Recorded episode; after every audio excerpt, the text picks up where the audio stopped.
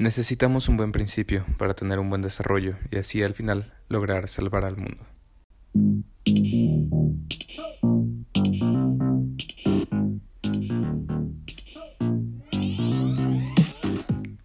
¿Qué onda a todos? estoy aquí en otro episodio de este podcast Montem y bueno, ahora estamos solo tú y yo. Ojalá que te parezca, ojalá que te agrade esta idea y pues vamos a hacer un poquito de diálogo y espero ser breve y conciso y conceso. Muy bien, hace poco eh, empecé como a recopilar algunas frases que me llamaban la atención, que se me hacían como muy chidas y que se les podía sacar mucho jugo, ¿no? De, de pronto uno se encuentra estas frases que, que tú dices con unas 5 o 10 palabras se puede sacar muchísimas más, se pueden sacar muchísimas ideas de una sola. Y eso es, eso es algo que me parece muy interesante. Y cuando, cuando me encuentro frases que son así, me, me llama muchísimo la atención. Bueno, a la que voy a estar abordando esta vez es una que, si no me equivoco, la verdad no, no estoy muy seguro, pero si no me equivoco, la dice Ang cuando es adulto en la leyenda de Korra, pero la verdad no he visto la leyenda de Korra. Eh, así es que no les voy a mentir. Pero dice así, dice así. Cuando estamos en nuestro punto más bajo, estamos abiertos al mayor cambio. A su madre. está, está muy intensa esa frase.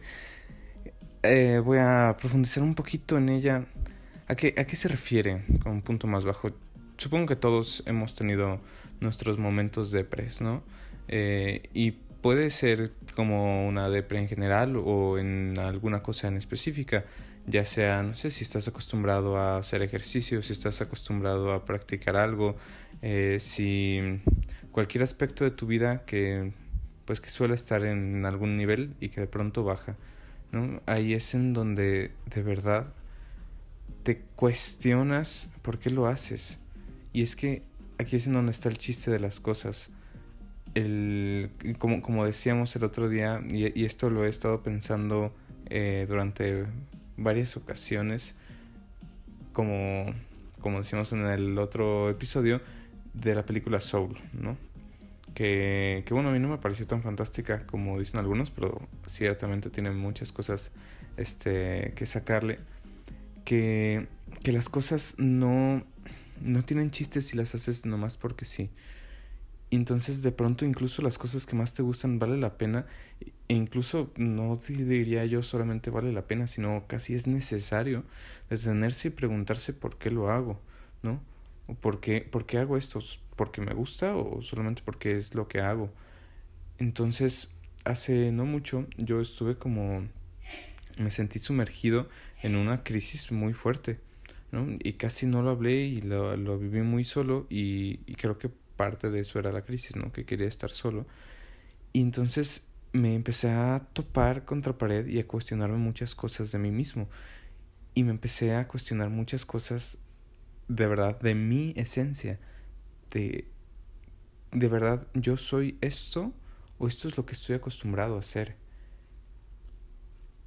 de verdad yo soy el bueno, soy el que hace esto, soy el que le va mal en el amor, soy el que saca buenas calificaciones, soy el creativo, espontáneo, divertido, soy el, el poco popular, soy el que no sabe ligar, soy el que...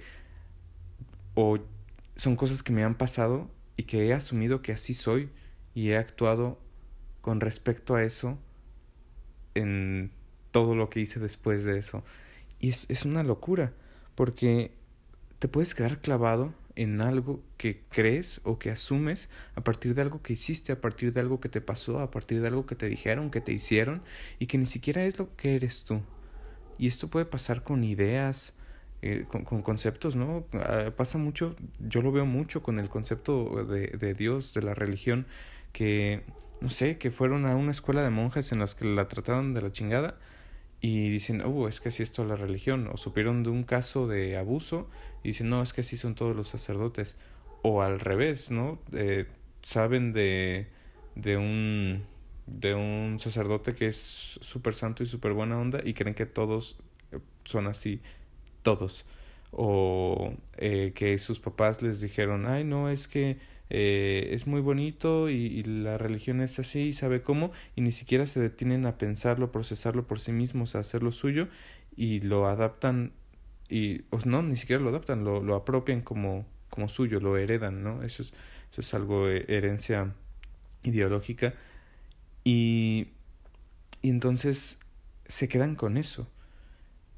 Y muchas veces mm, puede, puede que te sirva, puede que, que sobrevivas con eso, ¿no? Con, con algo de que, que era yo antes, que algo que dijo alguien más.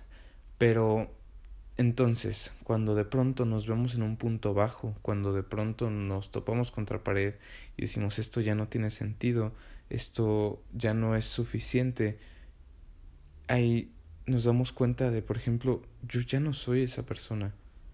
Y es que, claro, por supuesto, vas a dejar de ser esa persona algún día. Estamos cambiando todo el tiempo y deberíamos de hacerlo y es bueno. Entonces, si no estoy dispuesto a cambiar, entonces no estoy dispuesto a crecer. Entonces no estoy dispuesto a mejorar. Y es que o sea, en las cosas más importantes es en las que más debería de estar cambiando uno y estar creciendo. Y a veces tenemos nuestro concepto de crecimiento hacia algún lado y puede que ni siquiera sea ese el más correcto. Y también es, hay que estar dispuestos a renunciar a eso. Entonces, volviendo un poquito, perdón si me desvío un poquito a veces. Eh, cuando, cuando estamos en nuestro punto más bajo, ahí es en donde otra vez nos cuestionamos y entonces estamos dispuestos a renunciar y a decir, tal vez, tal vez esto no es lo mejor, tal vez esto no es quien soy. Y a probar cosas diferentes, probar cosas que a lo mejor nuestro orgullo, que a lo mejor nuestra costumbre, nuestra ignorancia, nuestra indiferencia no nos habían permitido probar, ver antes y que a lo mejor no son tan malas o que a lo mejor ya nos toca hacer cosas tales como no sé, tener una relación, tener hijos, no tener una relación, ¿no? A lo mejor yo siempre había estado eh, con el estigma, con la idea de que, pues, yo tengo que tener novia, ¿no? Pues es que es algo que, que va a pasar en mi vida, es algo que tengo que hacer. Pero a lo mejor me topo contra pared y me doy cuenta, pues, ¿y si no? ¿Qué tiene? ¿No? Y si no hubiera estado en ese momento de crisis, en ese momento de, ah, es que nadie me quiere y así, a lo mejor nunca hubiera llegado a esa opción. Y a lo mejor sí llego a tener pareja, pero voy a apreciarlo más, ese tener pareja, ahora que sé que perfectamente podría no tener y no sería el fin del mundo, ¿no? Mi vida no va a depender de eso. Pero ese cambio, ese paso de madurez no hubiera llegado si no hubiera sido por, por ese topar contra pared, por ese caer hasta abajo.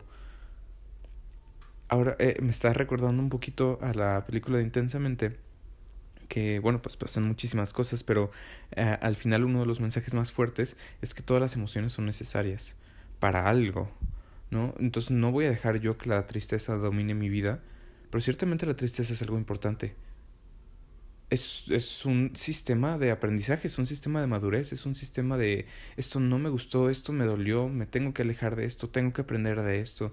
Y, y aquí creo que es, es algo esencial. Tenemos que aceptar los momentos de, de que nos tumben de un madrazo al suelo para, como, como dice el papá de Bruce Wayne, de Batman, en las películas de Christopher Nolan, las del Caballero de la Noche, dice, ¿para qué nos caemos? pues para aprender a levantarnos. ¿no? Y esto es, madres, pues es, es algo, es algo esencial, es algo esencial en la vida. Digo, pues sí, se te van a caer los dientes de leche y te van a salir otros y van a ser mejores. Y digo, por como somos nosotros, por como es nuestra especie, ya no nos van a volver a salir más. Pero ciertamente en, en cuestión de madurez, en cuestión mental, en cuestión de convivencia social, en cuestiones más trascendentales que solamente las fisiológicas, que incluso en las fisiológicas pasa todo el tiempo, todo el tiempo estamos cambiando. En siete años tu cuerpo ya no va a ser el mismo que era antes.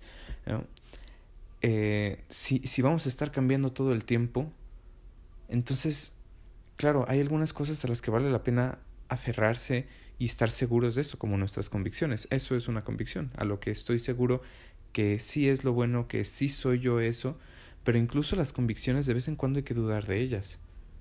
Y, y es que es, es bueno, es esencial. Dudar de tus convicciones es algo necesario.